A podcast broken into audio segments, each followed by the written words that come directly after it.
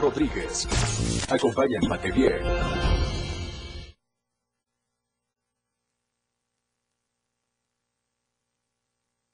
Casi 30 personas detenidas y 34 vehículos asegurados es el saldo del desalojo de los bloqueos realizados por habitantes de Mitontic en Tuxtla Gutiérrez.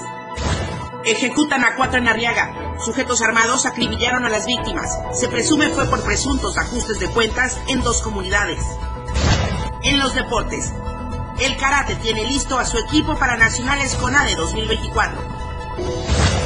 Estamos a diario contigo.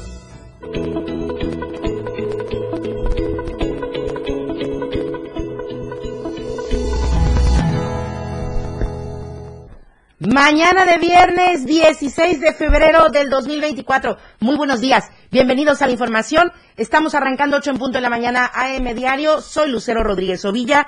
Les saludo desde el 97.7 y del 103.7 de FM, la radio del diario. También un saludo para todos quienes ya nos siguen a través de las redes sociales en las diferentes plataformas digitales.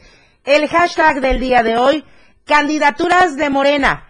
Hay algunas ya definidas, por parte de la 4T para diputaciones federales. De esto en unos instantes más, porque también le tenemos información de cómo concluyó el día de ayer este caos que se dio en Tuxtla Gutiérrez, Chiapa de Corzo, San Cristóbal. En fin, es que se bloqueó todo el lado oriente y no se permitía la vialidad y también en la caseta, en el kilómetro 46, en fin, fue todo un caos el día de ayer pero se logró el desalojo. Sí, hay detenidos, ya lo escuchábamos hace unos instantes, y también hay vehículos asegurados. Así es que con esto vamos a comenzar y por supuesto las temperaturas. El clima en Diario TV Multimedia. Tuxtla Gutiérrez, podríamos alcanzar la máxima de 34 grados y la mínima de 18 grados.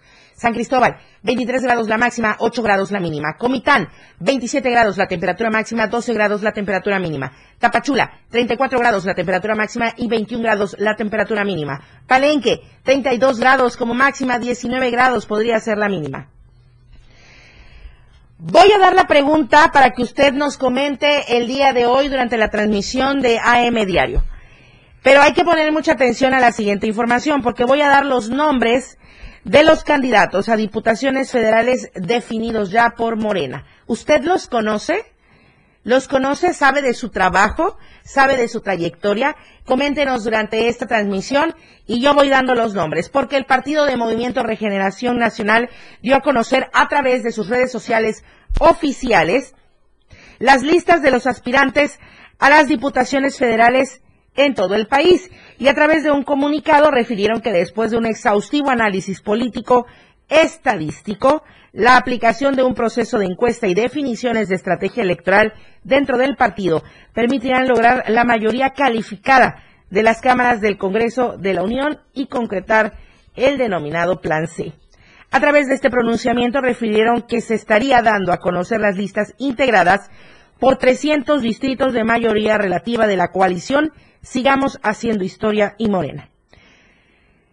Cada candidatura, de acuerdo a los convenios de coalición, tendrían el ciclado que se indica para con ello tener un registro ante las autoridades electorales. Es de mencionar que a través de esta coalición integrada por Morena, Partido del Trabajo y Partido Verde Ecologista de México, en cada sector y en cada localidad se estarán presentando las convocatorias oportunas que permitan atender los requerimientos necesarios y con ello conformar estas candidaturas. En lo correspondiente a nuestro estado de Chiapas, son 13 las personas que estarían teniendo el beneficio de ser los candidatos a una diputación federal. Número uno, y con cabecera en Palenque, Carlos Morelos. Esto por el PT. En el número dos, con cabecera en Bochil, Karina del Río por Morena. En el número tres, Ocosingo con Alfredo Vázquez Vázquez de Morena. En el número 4, cabecera en Pichucalco con Joaquín Cebadúa por Morena. En el número 5, San Cristóbal de las Casas con Emilio Chol por Morena. En el número 6, Tuxtla Gutiérrez Flores Ponda por Morena. En el número 7, Tonalá, aún está por definir al propietario que será por Morena. En el número 8, Comitán de Domínguez, Roberto Albores Gleason por el PT. En el número 9, Tuxtla Gutiérrez, Guillermo Santiago por Morena. En el número 10, Villaflores, Delia María González Flandes por el Verde Ecologista. En el número 11, Las Margaritas, aún pendiente por definir al propietario. Y esto sería por el Verde Ecologista. En el número 12, Tapachula, Rosy Urbina por Morena. Y 13, Huehuetán, también por definir al propietario que será del verde ecologista. Y pues es de mencionar que a través de estos pronunciamientos, Mario Delgado, presidente nacional de Morena, dio a conocer que estas listas se daban con la firme intención de que se iniciaran con los trámites correspondientes. Ahí está el avance que se da con las diputaciones federales. Pero usted los conoce y escuchó los nombres de los que están definidos. Usted los conoce, sabe de su trayectoria, son representativos de los distritos en los que están encabezando como propietarios. Coméntenos durante la transmisión y nosotros, por supuesto, vamos dando seguimiento a todo lo que usted opine. ¿Y qué pasó el día de ayer? Bueno, se lo comentamos en EM Diario desde primera instancia. Los bloqueos que se dieron por parte de gente que venía de Mitontic, que están pidiendo eh, pues que remuevan de su cargo a, eh, la titular del ayuntamiento y también por parte de esta movilización nacional que se está que se realizó por la inseguridad que aseguran los transportistas padecen en gran parte del territorio mexicano, en todas las carreteras. Entonces, después de que se hizo todo esto, ya por la tarde se realizó el operativo de desalojo y sí hubieron detenidos. Un total de 27 personas detenidas, se aseguraron 34 vehículos también. Este bloqueo que se mantenía por los habitantes de Mitontic en cuatro puntos de la zona metropolitana de Tuxtla Gutiérrez.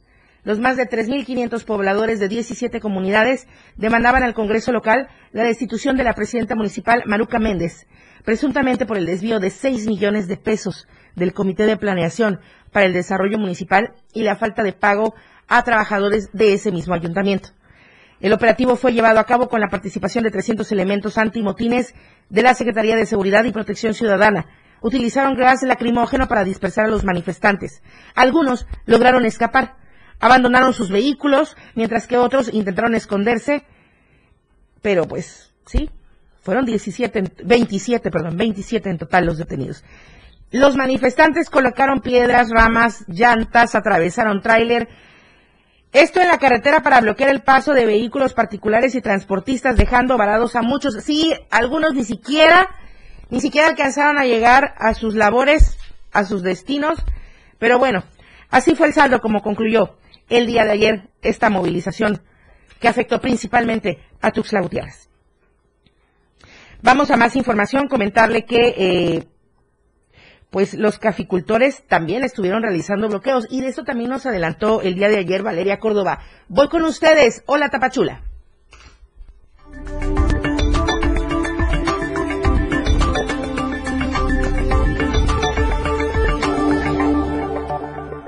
Buenos días, Valeria Córdoba. Buenos días a todos allá en la Perla del Soconusco. Damos seguimiento a esto que avanzabas ayer. Se tenía prevista una manifestación por parte de caficultores y así fue. Buenos días, Valeria. Buenos días, Lucero, para ti y para todos los que nos están sintonizando en este viernes ya. Por fin, fin de semana, efectivamente, como acabas de adelantar y como también habían adelantado los caficultores, el día de ayer realizaron un bloqueo carretero por varias horas tapando la ruta que conecta a Tapachula con la ruta del café, vaya la redundancia, que es la carretera Nueva Alemania. Esto a manera de presión y ya como medida máxima, ya que no han tenido respuesta por parte de la empresa Nestlé para poder establecer precios justos en la compra del kilogramo del café de la variedad robusta. Vamos con la información completa. Precio justo, precio justo, precio justo. El conflicto entre los caficultores del Soconusco y Nestlé ha llegado. Alrededor de 50 productores de la zona alta de Tapachula y otros municipios de la región han salido este jueves a la carretera para exigir a la multinacional precios justos en la compra del kilogramo de café robusta. Con vehículos, piedras y costales de café incendiados, los manifestantes cortaron la circulación a manera de presión en ambos sentidos de la carretera Tapachula-Nueva Alemania. El motivo ya tiene tres años que estamos luchando porque Nestlé autorice unos precios justos mínimo 35 pesos, cuando hoy en día el robusta es históricamente cuando ha subido más el precio del robusta a nivel internacional. Y a nosotros nos quieren pagar, empezaron pagando 24 pesos y dado al movimiento que se ha hecho ha llegado a 30 pesos. Mínimo debe ser 35 pesos para que nuestra gente no quede endeudada. Pero les pedimos a nuestras autoridades máximas que nos apoyen en este movimiento que se está haciendo porque la gente está con hambre en las comunidades rurales. Y esa hambre ocasiona que tengamos que estar aquí hoy en día. La empresa se niega a brindar una tarifa justa a los proveedores, a pesar de que en el último año el café robusta ha tenido un incremento de más del 70%, lo cual ya se ha visto reflejado en los precios de la marca en supermercados. Es el más mal pagado. Hablamos del café robusta, que es el que es el que hacen el café soluble en café. Si ustedes ven en el estante vale, decíamos hace ratos, 350 gramos, valen 180 y tantos pesos los 350 gramos. Y a nosotros nos quieren pagar ahorita, después de haber pagado 24, nos quieren pagar a 30 pesos el kilo. Cuando ellos con dos kilos sacan un kilo de más de 520 y tantos pesos. Son más de 15.000 familias desde Escuintla hasta Unión Juárez las que se están viendo afectadas por esta situación. Algunos campesinos ya han tenido que abandonar sus tierras para emigrar a Estados Unidos y encontrar otras fuentes de trabajo. Tras varias horas de bloqueo, la vía fue liberada al llegar a un acuerdo con el delegado regional de gobierno, Jorge Antonio Matalí, quien se comprometió a entablar una mesa de diálogo entre Nestlé y los productores. Con información de Damián Sánchez, Diario Media Group. Y bueno, nada más para agregar a la información, esta mesa de diálogo directamente eh, con Nestlé y también con las autoridades y los productores, pues está prevista para la próxima semana, así que estaremos muy pendientes si efectivamente se va a realizar. Y del café nos vamos a la caña de azúcar porque durante la temporada de zafra, que es cuando se cosecha, se corta y se siembra, eh, pues bueno, la caña de azúcar para poder obtener azúcar, allá en Wixla, esta temporada está causando bastante contaminación.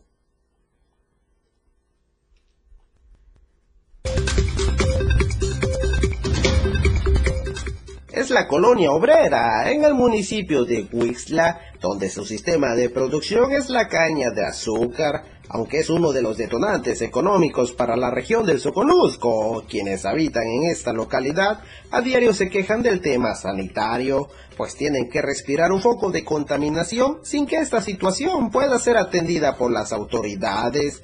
A lo lejos se logra apreciar cómo se incinera los trabajos para la elaboración del azúcar. Sin embargo, ese polvo que se desprende del proceso de la zafra deja cientos de pobladores con problemas respiratorios. Para llegar a este poblado, no solo se respira aire contaminado, sino también el polvo que arrojan los camiones que trasladan caña en medio de caminos de terracería, donde transitar entre la contaminación es un reto. Pobladores dicen estar preocupados, pues no hay un espacio libre que permita el sano esparcimiento entre los habitantes, pues la zafra deja maquillados de polvo a quienes transitan por esa localidad. La temporada de zafra es un detonante económico, sin embargo el costo, dicen, los tienen que pagar los pobladores que viven en colonias aledañas, donde respirar aire puro es casi imposible. Diario TV Multimedia Tapachula. Con esta información cerramos la sección del día de hoy. Lucero, regreso contigo a la capital del estado. Quedamos pendientes de todo lo que se genere durante el fin de semana. Claro que sí, Valeria Córdoba. Muchas gracias. Muy buenos días. Buen fin de semana. Muchísimas gracias igualmente. Vamos al corte comercial, el primero de esta emisión, 8 de la mañana con 14 minutos. Volvemos. Aire Diario, Lucero Rodríguez. En un momento, estamos de regreso. Las 8 con 15 minutos. El estilo de música a tu medida. 70, 80, 90 y más. Tu radio, la radio del diario, contigo a todos lados. 977.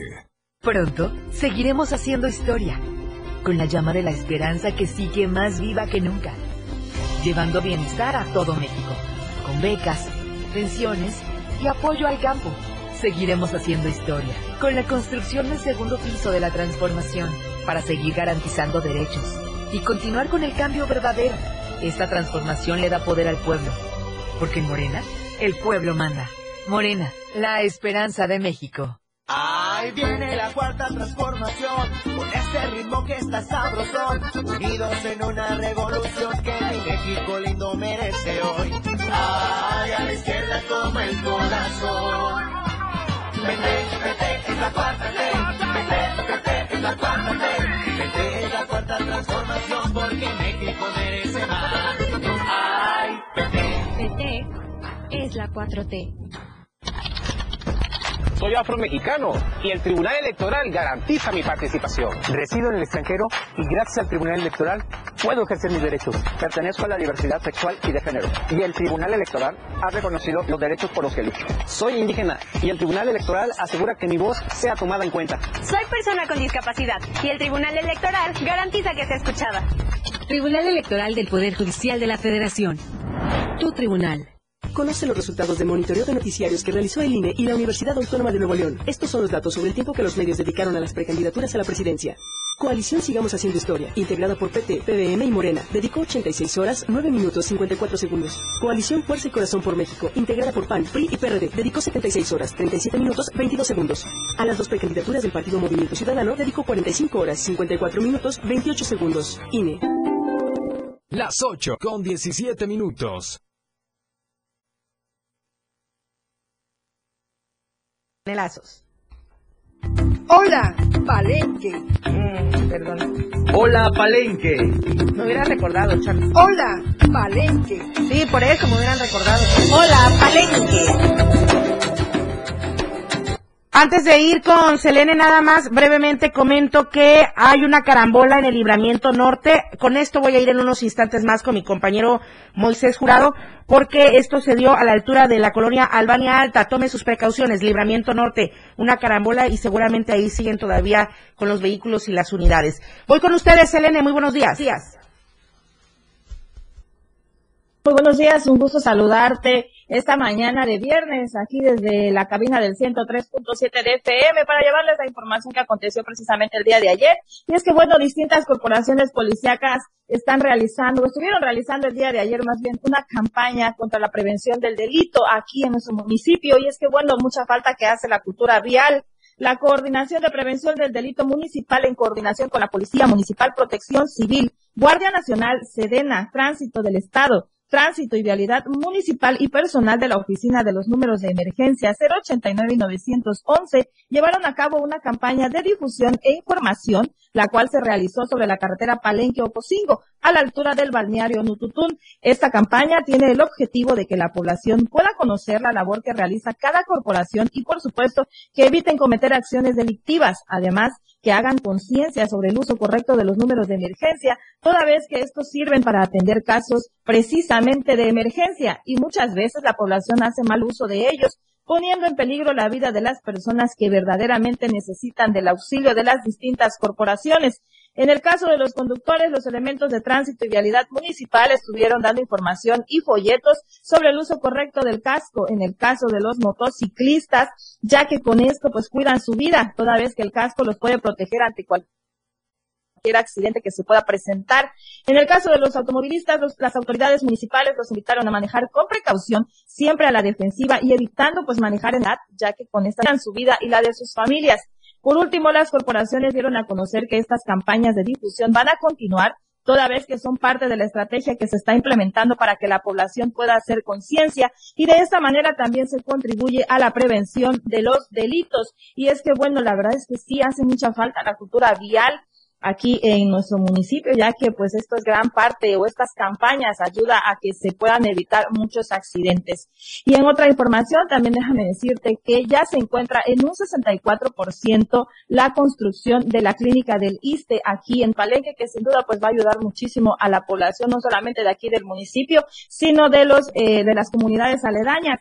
Y es que la mañana de este jueves, el director general del ISTE, el doctor Pedro Centeno Santaella, realizó un recorrido de supervisión de los avances en la obra de la nueva clínica hospital que se está construyendo en Palenque y que es una de las obras emblemáticas del gobierno que encabeza el presidente Andrés Manuel López Obrador, la cual está programada a inaugurarse el próximo 31 de marzo. De acuerdo a lo que dio a conocer el director general luego del recorrido que realizó, la obra en estos momentos se encuentra en más del 60% de su construcción. Abundó que el compromiso que se tiene es que el hospital sea entregado el próximo 31 de marzo, por lo que la empresa tendrá que aumentar la fuerza de tarea, toda vez que está obligada a cumplir con la terminación en la fecha señalada. Centeno Santaella dijo que las indicaciones del presidente de México, Andrés Manuel López Obrador, es que la clínica sea inaugurada en su totalidad ya con el personal al servicio del pueblo. Es por ello que señaló también que no puede haber pretextos, toda vez que no se ha escatimado en cuanto a los recursos. El funcionario federal dio a conocer que esta es su décima y última visita como director general del ISTE a esta obra en Palenque toda vez que ha sido seleccionado como precandidato a la Diputación Federal por Morena en el Distrito 34 en el Estado de México, por lo que buscará seguir apoyando a la 4T desde el Congreso de la Unión. Por último, dijo sentirse feliz por el trabajo realizado durante su administración al frente del ISTE, donde se ha logrado restaurar el, el sistema de salud que estaba en el abandono y que ahora se estarán inaugurando siete nuevas clínicas hospitales a lo largo del país, lo que traerá beneficio a las y los mexicanos, que son lo más importante, y así siempre lo ha reiterado el presidente de México, quien siempre ve por el beneficio del pueblo. Es por ello que espera que quien quede como la o el director general siga con ese mismo pensamiento de trabajar en beneficio de los ciudadanos. Y pues bueno, se espera pues obviamente que la construcción o la totalidad de esta construcción de la clínica del ISTE quede ya para el 31 de marzo. Obviamente que ya esté en servicio al 100% ya con el personal médico. Pues ojalá que así sea, Selene Lazos. Ojalá, sobre todo por beneficio de los derechohabientes. Muchísimas gracias. Muy buenos días. Bonito fin de semana. Así es, Lucero, todo sea para el beneficio pues de toda la población. Muchísimas gracias. Excelente fin de semana. Nos vemos y nos escuchamos el lunes. Claro que sí. Le decía hace unos instantes, Moisés Jurado listo con el reporte vial en el libramiento norte de Tuxtla Gutiérrez. El reporte vial con Moisés Jurado. Vaya manera de iniciar el día y de concluir la semana. Carambolazo fuerte sobre el libramiento norte a la altura de la cuarta oriente, eh, frente a la delegación de la Cruz Roja Mexicana en el sentido de oriente a poniente. Bastante tráfico, afortunadamente no hay lesionados en este carambolazo donde se ven involucrados tres vehículos, uno de transporte público en modalidad de taxi y bueno, dos vehículos particulares. En el carril de baja, eh, de los que circulan sobre esa misma vialidad, bastante saturado a la altura de eh, lo que es eh, el carril de baja para incorporarse a la calle central, así que eh, maneje con precaución bastante tráfico pesado. Aquí en la zona ya se encuentra tránsito municipal y de igual manera, eh, pues los que venían en los diferentes vehículos ya fueron valorados por paramédicos de eh, protección civil de Tuxtla Gutiérrez y afortunadamente pues no hay lesionados, eso sí, cuantiosos daños materiales. Así que auditorio, maneje con mucha precaución y sea paciente si va a utilizar en esta mañana el libramiento norte. Bastante tráfico. Para Diario Chiapas y Group, Moisés Curado. Pues tome sus precauciones, es necesario. En el libramiento norte seguramente ahorita continúan haciendo toda eh, la remoción de lo que quedó ahí tirado por el accidente, moviendo eh, los, automóviles, las unidades, tomemos nuestro tiempo, porque eso es lo que nos mata, el tráfico, las carreras, la, eh, la prisa, y bueno, en fin. Voy a retomar esta información de mi compañero Edgar Castillo. Esto sucedió allá en Arriaga. Hombres armados con cuernos de chivo acribillaron a cuatro personas relacionadas presuntamente con el tráfico de migrantes en esta región Istmo Costa. Los hechos ocurrieron a eso de las 18 horas en la primera comunidad del ejido de Zapata. Fueron rafagueadas tres personas del sexo masculino que transitaban en lujosas camionetas. Posteriormente se trasladaron a la pesuería La Gloria, diferentes automóviles en busca de otras personas y fue una persona más ejecutada originario de la línea. Los pobladores de las dos comunidades del ejido Zapata y la pesquería vivieron momentos de angustia y se encerraron en sus hogares. Corporaciones de los tres niveles de gobierno fueron al lugar a dar fe de lo que estaba sucediendo y pues se dio a conocer que estas ejecuciones están relacionadas con el tráfico de personas y se presume por no pagar las cuotas del llamado piso. Todo está en presunción, obviamente, porque las investigaciones se están realizando.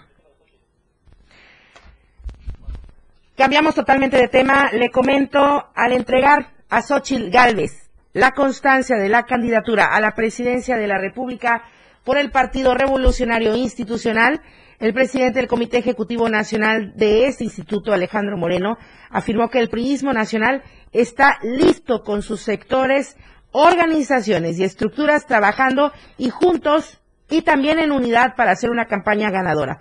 En sesión de la Comisión Nacional de Procesos Internos del partido, presidida por Pablo Angulo, en el foro GNP, pues se llevó a cabo este evento, se hizo entrega de la constancia, acompañado por la Secretaria General del Comité Ejecutivo Nacional del PRI, Carolina Villano, los coordinadores parlamentarios de la Cámara de Diputados y el Senado, y Rubén Moreira y Manuel Añorbe, así como por Renan Barrera, precandidato a la gubernatura de Yucatán. Y en ese sentido, se dijo, entregamos a Xochil Gálvez la constancia que la acredita como nuestra candidata a la presidencia de la República. Con la fuerza del prismo vamos a ganar.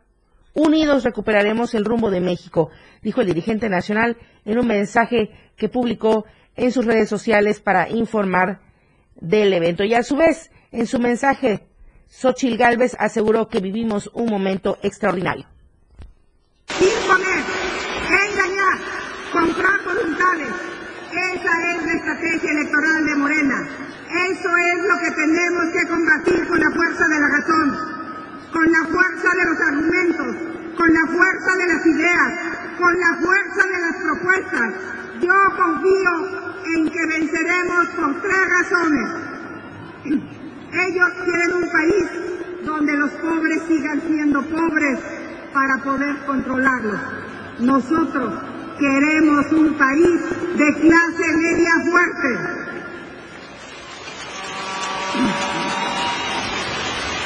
Ellos repiten que México está mejor que nunca. Nosotros sabemos que México no se conforma con tan poco, que México merece más y que los mexicanos quieren salir adelante. Ellos quieren seguir con la estrategia de abrazos no balazos que ha cedido gran parte del país al crimen. Una tercera parte del territorio nacional está a merced del crimen organizado. Nosotros nos comprometemos a traer paz y seguridad a todos los hogares y a todas las comisarías de aquí de Yucatán, que ya la tienen, pero la van a tener mejor. Vamos al corte comercial, 8 de la mañana con 29 minutos. Diario, Lucero Rodríguez. En un momento, estamos de regreso. 97.7. La radio del diario. Más música en tu radio. Lanzando nuestra señal desde la torre digital del diario de Chiapas. Libramiento Sur Poniente 1999.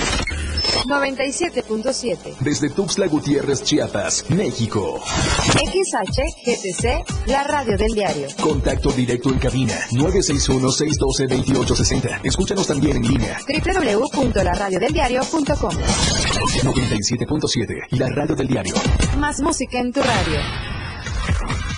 Las 8 con 30 minutos. Defender una nación ordenada, unida, libre y en paz. Fue así en la defensa del INE y los poderes de la Suprema Corte. Luchamos por el regreso del Seguro Popular, las estancias infantiles y tener medicamentos para todas y todos. Apoyamos el Fondo de Emergencia de Desastres Naturales y exigimos atención a las víctimas del huracán Otis. Eso es estar del lado correcto de la historia, con un Congreso de Acción Positiva para México. El cambio positivo, PAN. México es un país de sueños, ilusiones, esperanza y aspiraciones. Somos el país de las ideas. Nos enorgullecen nuestras tradiciones, paisajes y familias. Las y los mexicanos anhelamos a tener un país seguro, competitivo, productivo, con oportunidades para todas y todos. Vemos en la niñez nuestro futuro, en nuestros adultos el pasado, sin perder de vista nuestro presente. Nada ni nadie nos puede detener. Somos un partido de innovaciones. Somos de izquierda, la verdadera izquierda. Somos PRD. En la Cámara de Diputados, imaginamos un mundo donde el progreso y la naturaleza caminan juntos. Esta visión es ahora una realidad. Con las reformas a la Ley de Caminos, Puentes y Autotransporte Federal, se contempla la implantación de pasos de fauna silvestre en carreteras y autopistas. Así, cada camino será un paso hacia la conservación de los ecosistemas. Porque México eres tú. Legislamos para todas y todos. Cámara de Diputados, Legislatura de la Paridad, la Inclusión y la Diversidad. Ya regresamos. AM Diario.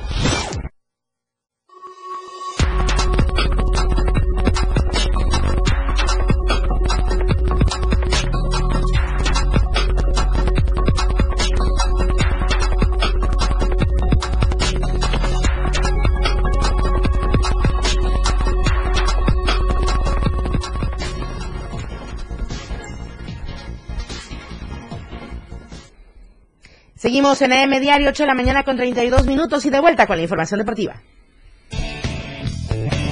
La escena global del deporte con Lalo Solís.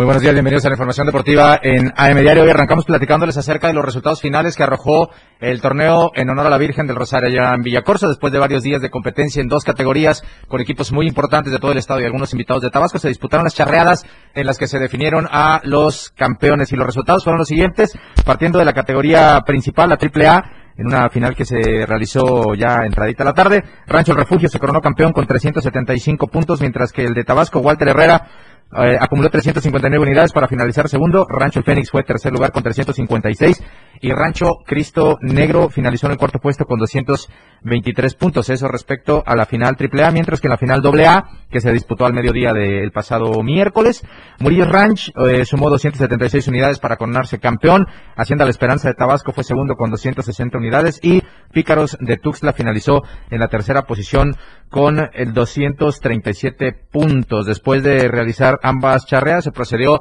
a la premiación tanto de distinciones individuales para los charros más destacados en cualquiera de las suertes, así como también a los ganadores de este gran torneo que volvió a reunir a una buena cantidad de aficionados al deporte nacional por excelencia allá en Villacorso y que bueno, va dejando todo listo cada vez más cerca el Congreso y Campeonato Estatal Charro que va a tener dos fases, las dos se van a realizar en Tuxtla Gutiérrez y todos estos equipos están pues afinando los últimos detalles para llegar en la mejor forma y coronarse como los mejores del estado.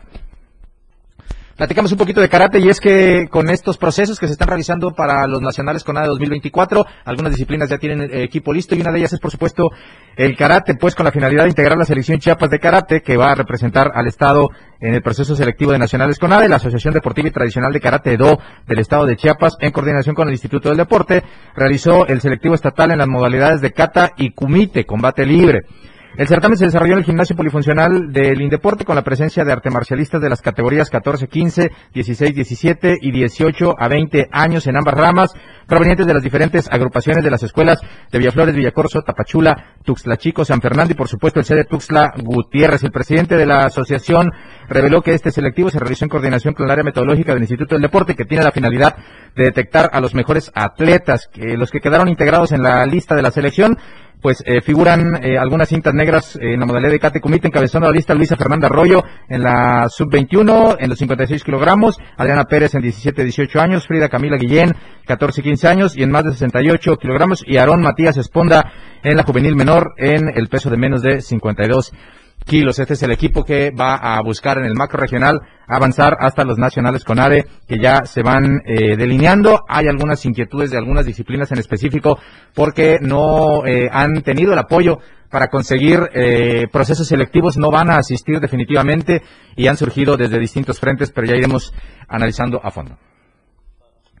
Les platico un poquito. El próximo 22 de febrero es el Día Nacional del Cronista Deportivo, pero la Asociación de Fútbol 7 y Rápido de Chiapas, que coordina Erika López Guzmán, realizó este jueves un desayuno en honor a los cronistas deportivos en el que tuvieron la, eh, la presencia de todos los que representan a la fuente de deportes de los medios de comunicación en distintos eh, medios, tanto eh, tradicionales como eh, redes sociales. Así que bueno, ahí estuvieron, ahí estuvo Jorge Mazariegos, ahí estuvo un servidor para hacer, eh, para recibir este pequeño reconocimiento, un desayuno, pues ya se acerca la única fecha que conmemoran los cronistas deportivos y ahí está esta asociación teniendo este detalle. Más de 20 representantes de los medios de comunicación asistieron, ahí estamos viendo algunos de ellos recibir una medalla distintiva personalizada, además del reconocimiento de la asociación de Fútbol 7 y Rápido de Chiapas. Ahí está Erika López Guzmán, quien encabezó junto con las autoridades del Instituto Hispano Jaime Sabines esta ceremonia. Bien por ellos, bien por los cronistas deportivos y pues bueno, ahí está esta información.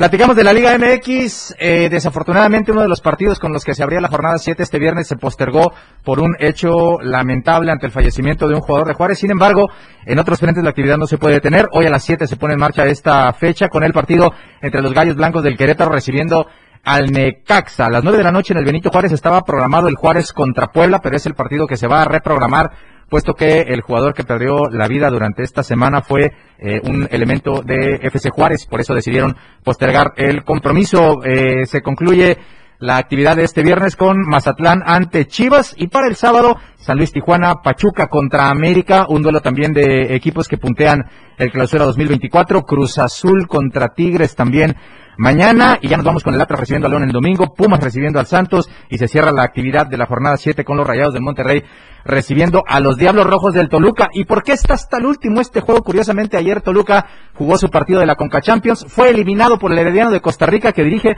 Héctor Piti Altamirano, desafortunadamente un equipo menos en la competición y pues bueno, más ampliaremos en punto de las 12. Yo quiero invitar a que nos acompañe en la remontada a través del 97.7 de FM, la radio del diario, contigo a todos lados. Mientras tanto, por AM son los deportes. Muy buenos días.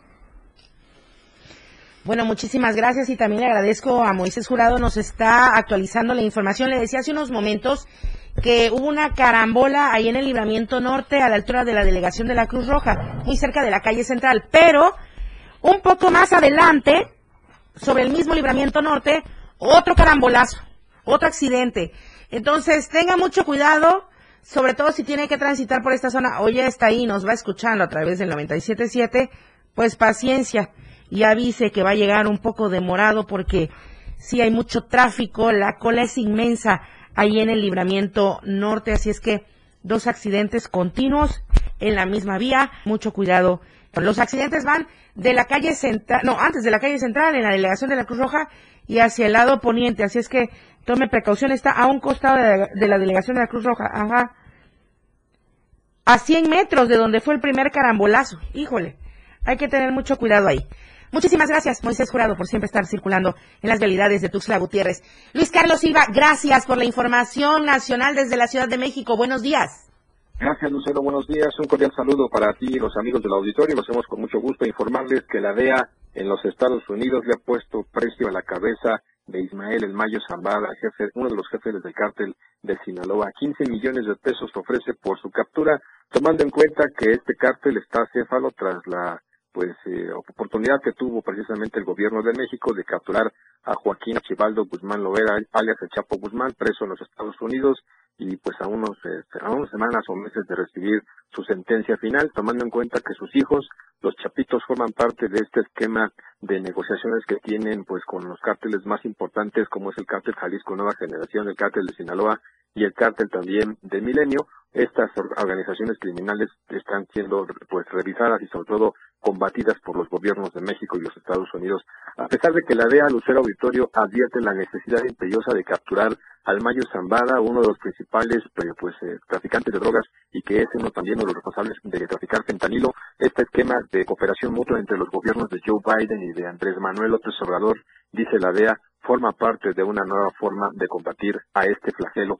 Sin embargo, el Mayo Zambada es uno de los capos más escurridizos, tomando en cuenta que tanto en los Estados Unidos como en México tiene casas de seguridad, tiene sitios donde es resguardado por sus lugartenientes, mientras que los chapitos forman parte de ese esquema criminal. Finalmente, la Organización para la Cooperación en el tema de las drogas entre México y la Unión Americana ha tendido puentes de entendimiento para lograr su captura lo más pronto posible. Precio para la, para la cabeza de El Mayo Zambada, tomando en cuenta que forma parte de una nueva forma de hacer, de hacer en este momento acciones sin precedentes para combatir el narcotráfico. Hasta aquí mi reporte, Lucero. Excelente fin de semana y como siempre un abrazo desde la Ciudad de México. Muy buenos días. Gracias Luis Carlos Silva, igualmente para ti un abrazo y el agradecimiento para toda la gente que nos sigue y nos escucha desde cualquier punto, pero prioritariamente desde el centro, desde la Ciudad de México. Vamos al corte comercial 8 de la mañana con 42 minutos, volvemos. La información fresca y objetiva, AM Diario, regresa después de la pausa. Evolución sin límites. Somos tendencia. Somos radio. La radio del diario 977. Las 8 con 43 minutos. ¿Cuándo fue la última vez que viste la Constitución? Yo la encuentro todo el tiempo en todas partes. Cuando digo lo que pienso, ahí está la Constitución. Cuando decido sobre mi futuro. Cuando me llevan a la escuela. Cada vez que ejercemos nuestros derechos, ahí está la Constitución. Y aunque sean parte de la rutina, debemos defenderlos todo el tiempo. Por eso, si alguien atenta contra nuestras libertades, la Corte las protege. Todas y todos somos la Constitución. La Corte contigo. La rutina diario, la escuela, la oficina, terminan estresándonos, causando en nosotros trastornos que no conocemos y no entendemos. Desenredando la madeja te dará una mejor claridad para entenderte y comprender tu entorno con el psicólogo Enrique García. Escúchalo todos los sábados de 3 a 4 de la tarde. Desenredando la madeja. Por el 97.7, la radio del diario. Fundación Toledo es una organización enfocada en la educación. Desde nuestra fundación hemos realizado varios proyectos para poder llevar a cabo nuestro objetivo principal, apoyar la educación en Chiapas, especialmente en las zonas rurales marginadas. A pesar de ser una organización joven, somos apasionados de lo que hacemos y entendemos que la educación juega un papel importantísimo en las personas, ya que ésta se ve reflejada en el desarrollo de su país. Para conocer más de nosotros, visita nuestras redes sociales en Facebook e Instagram como Fundación Toledo y nuestra página web en www.fundaciontoledo.org. Síguenos en TikTok y descubre la irreverencia de nuestros conductores. Y por supuesto, el mejor contenido para tu entretenimiento. Arroba la radio del diario. 97.7 FM. Contigo a todos lados. Oportuna y objetiva es AM, Diario. Diario. Continuamos.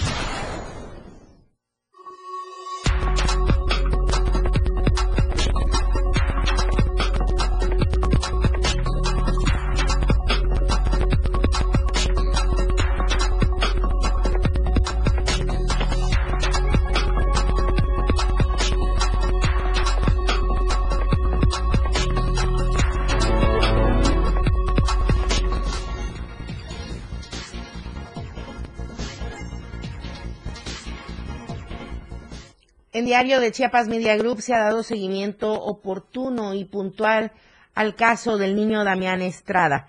Hace un año, él falleció al interior de la guardería Pingin and Babe. Hasta el momento, sus padres no tienen respuesta ni avances en las investigaciones. No hay detenidos, la justicia no ha llegado para esta tragedia. Y es el reportaje de esta semana a cargo de mi compañero Eden Gómez.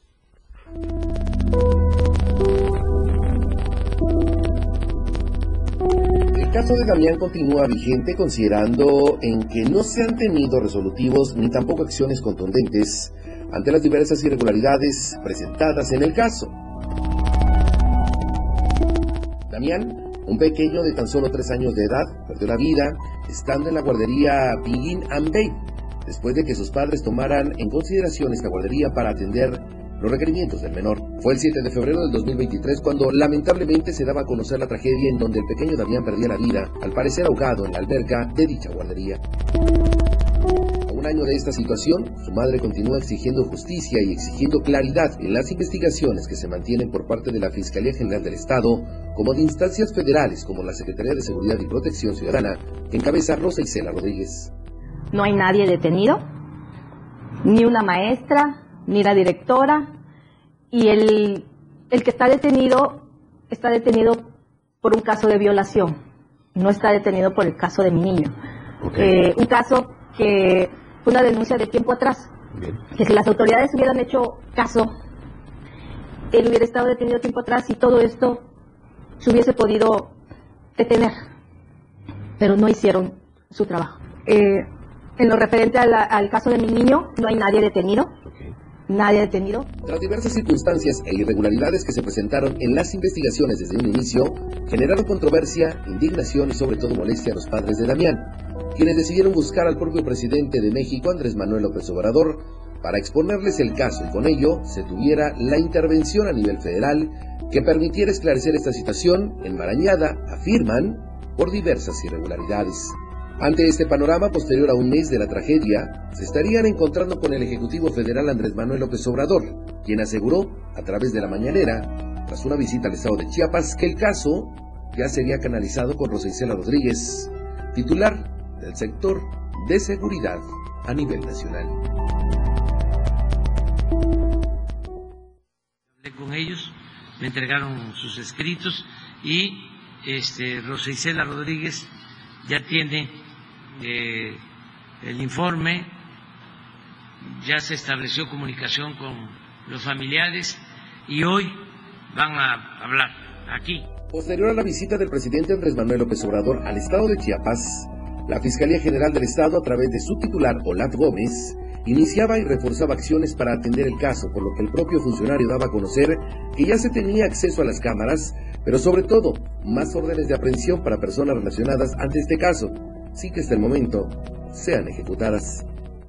Ya tenemos un detenido y tenemos también orden de aprehensión por otras personas. ¿Cuántas más? No puedo dar los datos porque son cuestiones de sigilo procesal. ¿Se entregó o se capturó a la persona que hoy está detenida? Llegó a la Fiscalía General del Estado y ahí se le detuvo. Hablaba con respecto a las cámaras. ¿Han tenido ya acceso a ellas? Ya, ya estamos integrando la carpeta correctamente. En ese contexto, tras un año de esta tragedia, la MAD, Amparo Moreno, la corrupción fue quien le arrebató la vida de su hijo. Aquí estamos hablando de corrupción. Bien. Corrupción, corrupción, corrupción desde el inicio de esta institución. ¿Sí?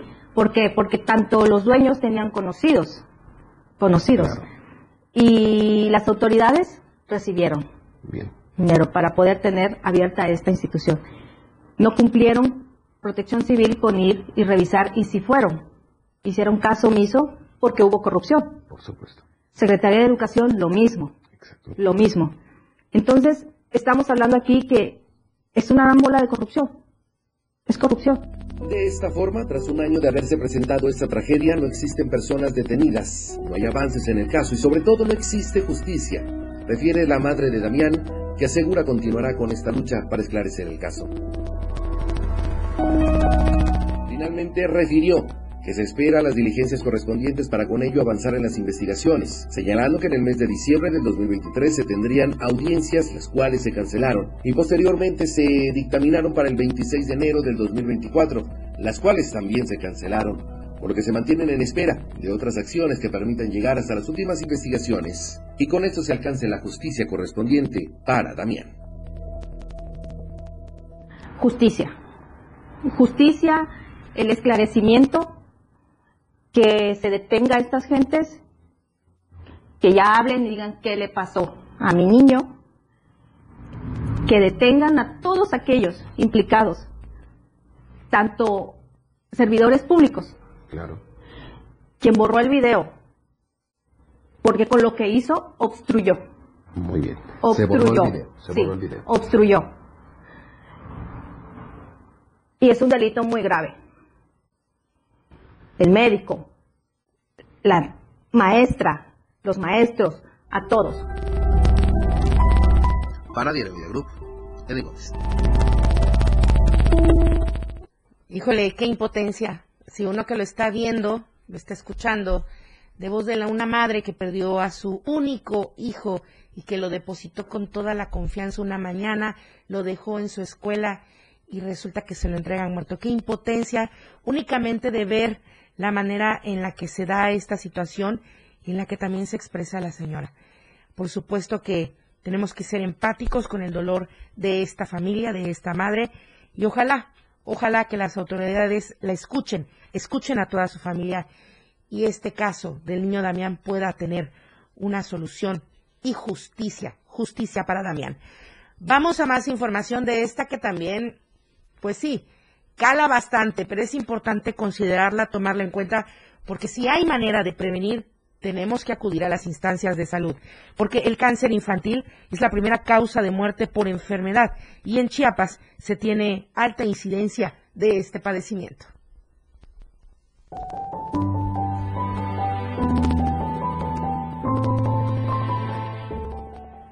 Cada 15 de febrero se conmemora el Día Internacional del Cáncer Infantil. Chiapas es uno de los estados con mayor incidencia en este padecimiento. Hay que poner atención en algunos detalles y aquí te contamos cuáles son. Cuando hablamos de cáncer infantil, hablamos de un tema considerado como de salud pública, en donde Chiapas destaca por la alta incidencia de casos y a la par por el abandono de tratamientos que está ligado a la falta de recursos económicos que en muchas ocasiones enfrentan las familias, lo que convierte el diagnóstico de cáncer infantil en un escenario más complicado de lo normal. Bastantes retos por vencer. Uno, la detección oportuna de la enfermedad. El 75% de los casos se está de- detectando de manera tardía. Esto es, 3 de cada 4 casos llegan al hospital por una enfermedad ya muy avanzada. Por eso es muy importante la detección oportuna. Ese es el siguiente reto, que la sociedad conozca los signos y los síntomas para que ante la sospecha de la enfermedad acudan al médico y no dejen pasar ese tiempo. La detección oportuna debería convertirse en el panorama más favorable, pues el cáncer infantil es una de las enfermedades más letales y es la primera causa de muerte por enfermedad en menores de entre 5 y 14 años de edad, ya que en muchas ocasiones no se detecta a tiempo a partir de la sensibilidad podemos eh, involucrar a la sociedad siendo más empática, más solidaria. Entonces, en el momento que seamos conscientes de que hay un problema, juntos como sociedad, se dice somos más fuertes que el cáncer. En la capital chepaneca, el Hospital de Especialidades Pediátricas es la institución que atiende el mayor número de casos con alrededor de 450 niñas y niños de todo el estado. Pero estos no representan a todos los casos. En Chiapas, la Fundación AMANC es la encargada de brindar apoyo a las personas que atraviesan por un diagnóstico de esta naturaleza, al orientar a las familias, otorgar acompañamiento y fungir como referencia para llegar hasta un médico especialista. Con imágenes de Manuel Sánchez para Diario Media Group, Carla Nazar. Bueno, solo recordarle que está difícil el tráfico vehicular en el libramiento norte a la altura de la delegación de la Cruz Roja, unos, unos cuantos metros antes de llegar a la calle central y un poco más adelante también otro carambolazo. Son dos accidentes los que se dieron ahí en el libramiento norte, así es que tome sus precauciones, evite ir por la zona por lo menos durante la próxima hora en lo que se deslindan responsabilidades y si ya está ahí, pues tome precaución de avisar que llegará un poco tarde porque sí hay muchísimo tráfico. Y bueno, también antes de irnos, nada más recordar esto. Atenas está sin agua aquí en Tuxtla Gutiérrez. Están reclamando los colonos que desde hace un mes no llega el agua, pero los cobros de SMAPA sí son puntuales. Y que cree también continuar la construcción de los baños públicos en el Panteón Municipal, este que ya había resuelto el juez de no continuar con los trabajos, pero el Ayuntamiento de Tuxtla Gutiérrez, encabezado por Carlos Morales Vázquez, hace caso omiso y frente a la cripta de Juan Sabines Gutiérrez, nuestro exgobernador, icónico, emblemático en nuestra historia política social. Ahí, ahí están construyendo estos baños. Nos vamos, muchísimas gracias. Soy Lucero Rodríguez Ovilla, por supuesto que le agradezco a usted por su preferencia. Nos vemos el día lunes a las 8 en punto de la mañana. Charlie Solís está en los controles de televisión. Hoy está Fanny en los controles de radio. Eh, este, Adrián Jiménez está en, en Palenque y Daniel Martínez está en la asistencia de producción. Muchísimas gracias. Muy buenos días oportuna y objetiva en AM Diario. La información de todo lo que acontece a cada momento en Chiapas, México y el mundo. Te lo informa Lucero Rodríguez. De lunes a viernes de 8 a 9 de la mañana. Escúchanos en nuestra próxima emisión por esta frecuencia. 977 FM, la radio del diario. Explorando a diario, conociendo Chiapas. En el corazón de la cultura soque, Copolla es un pequeño pueblo perteneciente a Tuxtla Gutiérrez. Su nombre significa lugar donde se esconde la luna. Caminar por sus calles es disfrutar de la vista que ofrecen sus coloridas construcciones hechas con adobe, ladrillo, tejas, entre otros materiales artesanales que resguardan emblemáticos murales en los que se plasman las tradiciones y los usos y costumbres de la cultura soque. En este mágico sitio se encuentra el Cristo monumental más alto del mundo, que al mismo tiempo nos regala una increíble vista de la hermosa capital, la bella Tuxtla. Desde el impresionante Cerro Matumatza. El recorrer Copolla es dejarte envolver por su autenticidad, dejarte llevar por los sabores de la gastronomía soque y dejarte contagiar por la alegría de sus danzas tradicionales y vivir una experiencia rural auténtica. Explorando a diario, conociendo Chiapas, muchas rutas por descubrir. La radio del diario 97.7 FM, contigo a todos lados. Síguenos en TikTok y descubre la irreverencia de nuestros conductores. Y por supuesto, el mejor contenido para tu entretenimiento. Arroba la radio del diario. 97.7 FM. Contigo a todos lados.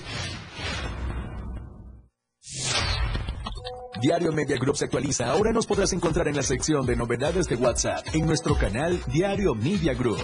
Síguenos para que no te pierdas las noticias más relevantes de Tuxtla, Chiapas, México y el mundo. Entérate a diario.